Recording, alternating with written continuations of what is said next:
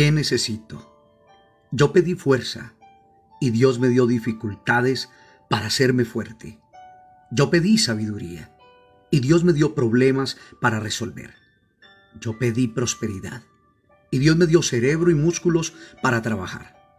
Yo pedí coraje y Dios me dio peligros para superar. Yo pedí amor y Dios me dio personas con problemas para ayudar. Yo pedí favores y Dios me dio oportunidades. Yo no recibí nada de lo que pedí, pero recibí todo lo que necesitaba.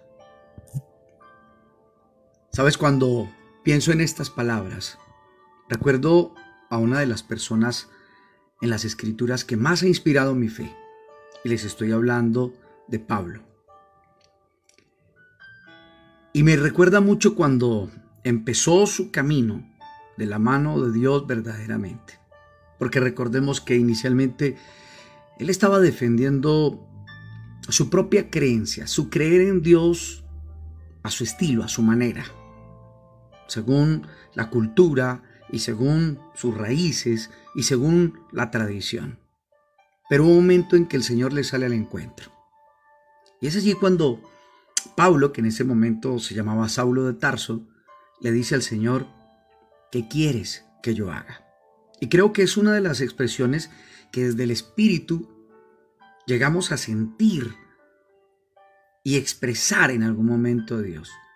Porque nos cansamos de haber vivido toda la vida como queríamos y dándonos cuenta que lo único que lográbamos era lastimarnos y lastimar a otros más. Así es que hay un momento en la vida de cada creyente que tiene que decirle a Dios, ¿qué quieres que yo haga? Pero aún expresándole eso, no parece ser suficiente.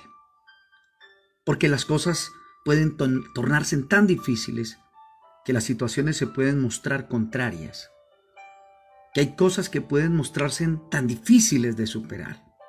Aparecen incomodidades, aparecen peligros, aparecen dificultades, aparecen cosas que nos traen disgustos y hacen salir a flote debilidades que no conocíamos. Parece que no tuviéramos el control sobre, sobre ciertas emociones y sobre ciertos sentimientos. Pues quiero contarte, mi querido oyente, que ese hombre que te digo desafía mi fe, que empezó diciéndole a Dios, como muchos de nosotros, ¿qué quieres que yo haga? Que suena muy bonito. Este hombre también se vio enfrentado a una situación de carácter personal. Según los expertos, los estudiosos, parece que tenía una enfermedad en su cara. Algunos aseveran que era una situación en sus ojos, un problema en sus ojos. Y esta persona que le incomodaba esto, este hombre que era un hombre que le servía a Dios, llegó a descubrir a través de esa situación que tampoco lo que le incomodaba, que tampoco aquello que le causaba dolor era la excusa para alejarse de esa disposición que tuvo desde el primer momento, cuando dijo, ¿qué quieres que yo haga? Y es que le decimos a Dios eso, ¿qué quieres que yo haga? Haz conmigo tu voluntad. Pero queremos que Él eh, comience con nosotros a nuestra manera.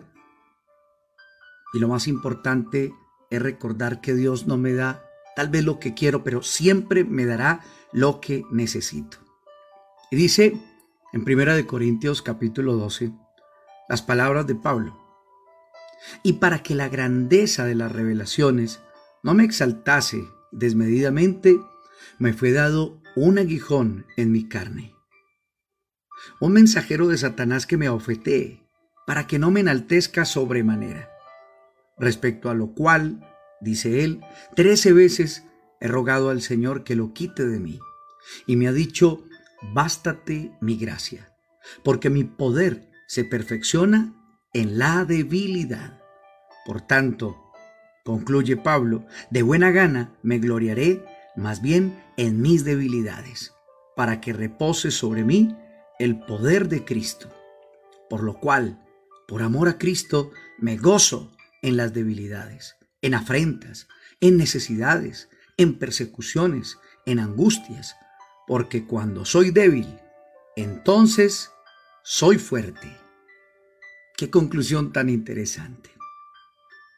Este hombre descubrió que el decirle a Dios, haz conmigo como tú quieras, era estar dispuesto a pasar por situaciones que no quería pasar, por situaciones incómodas, muchas de ellas desagradables, por situaciones de dolor, de debilidad, de necesidad. Pero ¿cuántos, diciendo amar a Dios y creer en Él, cuando llega el problema, cuando llega eh, la prueba, cuando llega la necesidad, parece que se va el aliento y parece que se descuelga la fe. Pues bien, mi querido amigo, mi querida amiga, la invitación a través de este mensaje es que aprendamos a asumir toda situación que venga como parte del entrenamiento que Dios está permitiendo para desarrollar la fe que necesito desarrollar.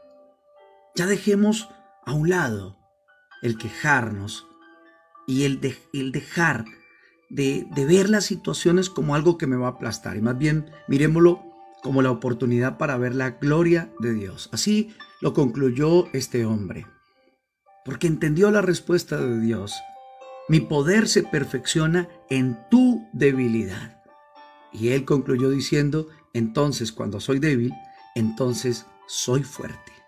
Así es que cuando estés débil, cuando estés pasando por un momento donde tu fe parece tambalearse, vas a tener que ir a la presencia de Dios. Y entonces podrás decir, soy fuerte.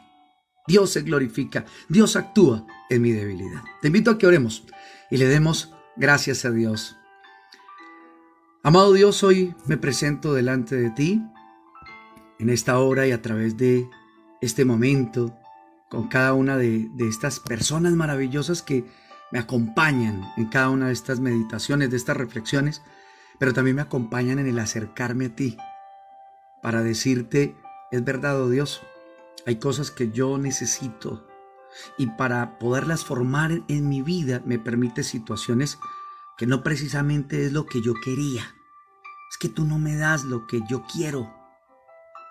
Tú me das lo que yo necesito. Muchas veces no me vas a dar lo que te pido, pero sí me darás si algún día te dije, haz de mí la persona que quieres que yo sea. Si algún día te dije, ¿qué quieres que yo haga?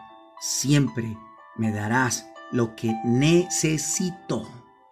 Gracias Dios te damos por este mensaje tan especial y por quedarte con nosotros con esa triple bendición. La bendición del Padre, del Hijo y del Espíritu Santo de Dios. En tu nombre, mi Señor Jesús. Amén y amén. Bueno, queridos amigos y amigas, una vez más me han acompañado en este mensaje y en esta oración. Así es que solamente desearles que Dios les siga bendiciendo rica y abundantemente. Les habló Jaime Prada. Mi número de contacto 301-768-9242. Y que Dios te bendiga rica y abundantemente.